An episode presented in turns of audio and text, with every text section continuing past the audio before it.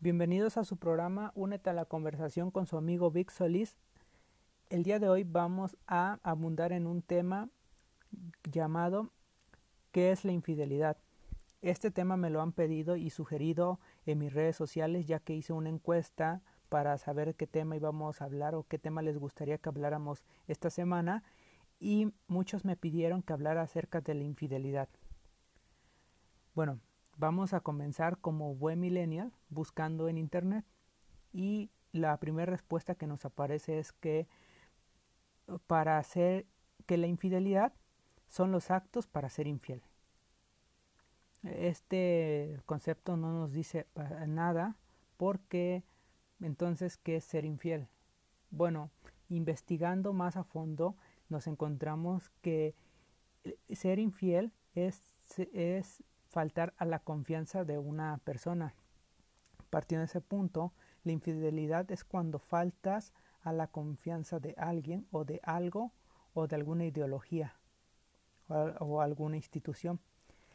En la Edad Media era muy común y también en los lugares y, este, y épocas en las cuales gobernaba la Iglesia Católica, se mencionaba que una persona era infiel porque no iba a la misa de, de, forma recurrente. O sea que solamente iba a la misa una vez al año, esto sería el 25 o el 12 de diciembre. A partir de ese momento ya empezamos a entender que el concepto de infiel como una persona que falta a su compromiso adquirido. Bueno, en las parejas es exactamente lo mismo. Cuando inicias una relación con alguien adquieres un compromiso de manera moral, en el cual este compromiso te lleva a tenerle lealtad y comunicación a una persona. Son dos pilares fundamentales, aunque también podríamos establecer un tercero que es la sería la atención. Bueno, entonces, si agregamos la atención ya tenemos tres pilares, lealtad, comunicación y atención.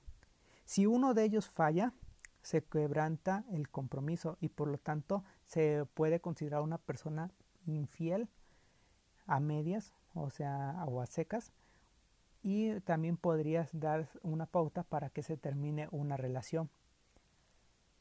¿Por qué? Porque cuando una pareja deja de, este, de tener comunicación con su, con su otra, este, bueno, cuando una persona deja de tener comunicación con su pareja, diciéndolo mejor de esta forma, es cuando inician los problemas y los malos entendidos. Es muy común que uno le pregunte a su pareja, oye, ¿qué tienes? Y te diga, no, nada. Oye, dime qué tienes. No, nada. Y al rato veas en redes sociales que publicó es que esta persona no me pone atención, que no sé qué tanto, se la pasa jugando en su videojuego, un montón de cosas. Dejaré una por ahí, se la pasa jugando su jueguito ese de las batallas medievales. Es una referencia. Bueno, a partir de ese, de ese momento se quebranta lo que es una, este, una relación por la falta de comunicación. Una vez dejando claro este punto, vamos a abundar con un estudio en el cual investigué, me di la tarea de investigar porque tradicionalmente y culturalmente siempre nos han acusado a nosotros los hombres de ser infieles. Siempre han dicho que los hombres somos los seres más infieles que existen y que ya no hay hombres fieles. Entonces, como ya no hay hombres fieles como lo dicen,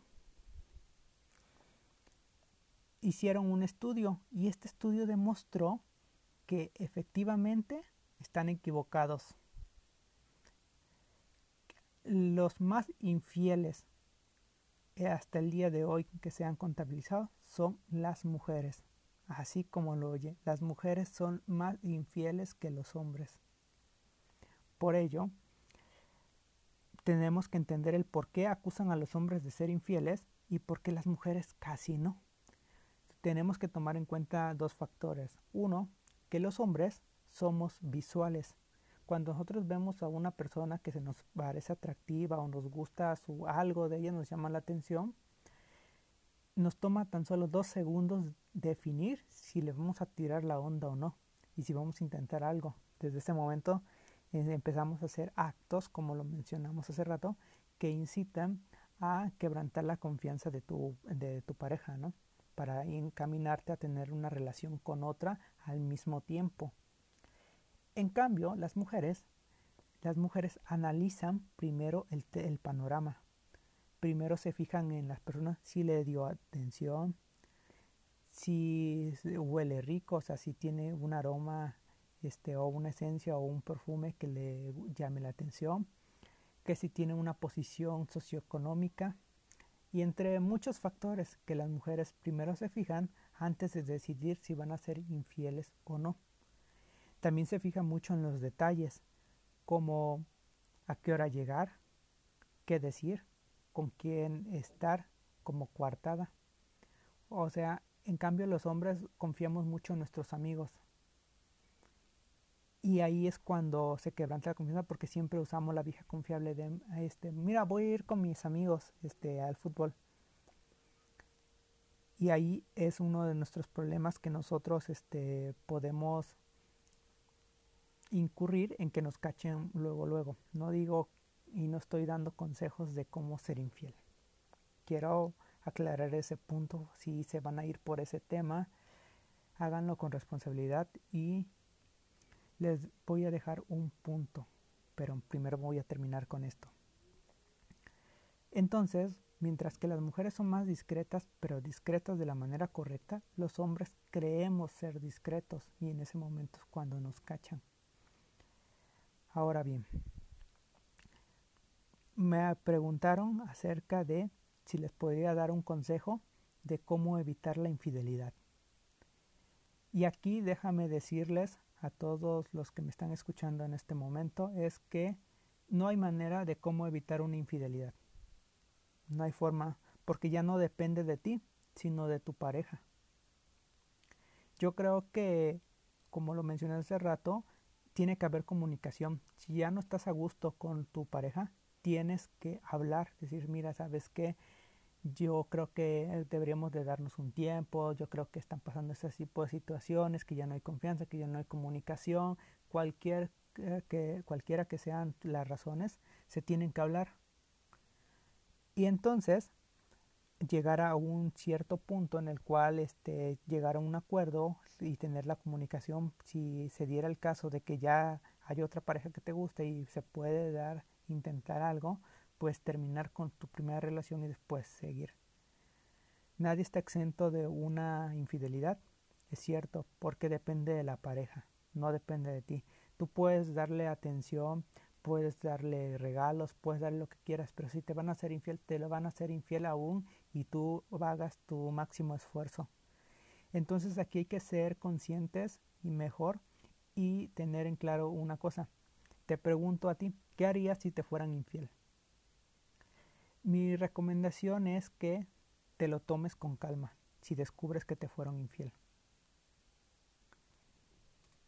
¿Por qué? Porque si has decidido que tienes que terminar con esa relación porque no toleras una infidelidad, decir, bueno, yo no tolero esto, hablarlo con tu pareja, mira, yo sé que tú me fuiste infiel, a mí yo no lo tolero, quiero terminar con la relación o si perdonarías una infidelidad. También eso me gustaría saberlo, si ustedes perdonarían una infidelidad. Porque yo creo que se requiere un poco de madurez emocional para decir, bueno, ya pasó, mira, este, bueno, pasó, no me prometes que no lo vas a volver a hacer, pero al menos estoy consciente de que, de que ya lo hiciste una vez y me lo, me lo puedes hacer dos o tres veces, pero aún así yo quiero seguir contigo. Depende de cada quien. Está claro este punto. Aquí ya no depende de si es que qué va a decir el vecino, qué va a decir mi mamá, qué va a decir mi papá, qué va a decir mi familia. No, depende de ti. ¿Tú qué harías? Piénsalo. Y te sugiero que al tomártelo como madurez, también me refiero a madurez emocional, porque muchas veces nos ganan los las emociones y nosotros comentamos de que no, ahorita voy a buscar a ese hijo de tal por cual y y lo voy a ir a, golpear, voy a ir a hacer no sé qué tantas cosas. Y ahí es cuando muchas veces de manera irracional se cometen accidentes o cosas que en el momento no debieron de haber pasado y te pudieron haber evitado algunos problemas. Entonces yo creo que si, si una persona dice yo no tolero la infidelidad, sabes que aquí se termina la relación, ya no me busques, no quiero hablar por el momento contigo, es lo máximo que quiero hablar y se va. Pero muchas veces viene el efecto de la búsqueda y ahí es donde comienzan las llamadas relaciones tóxicas o los ex tóxicos. Entonces ahí sí yo lo que sí les sugeriría es de que busquen ayuda con un especialista, no con coach, sino con un psicólogo. No digo que los coaches son malos, pero digo que un profesionista te puede dar mejores resultados. Depende de cada quien y no son caros. ¿eh? Ahora, ya teniendo este punto en claro, solamente me queda más que decir que una persona que es infiel lo va a seguir siendo o lo va a hacer porque busca en otras personas lo que tú no le puedes dar a lo mejor una aventura a lo mejor una relación incluye muchos factores. Así que en ese punto pues realmente no puedes hacer nada por salvar tu relación más que tomártelo con madurez y decir bueno continúo porque quiero estar contigo o no continúo Ahora, si están casados, pues eh, lo primero que tendrían que ir es asistencia.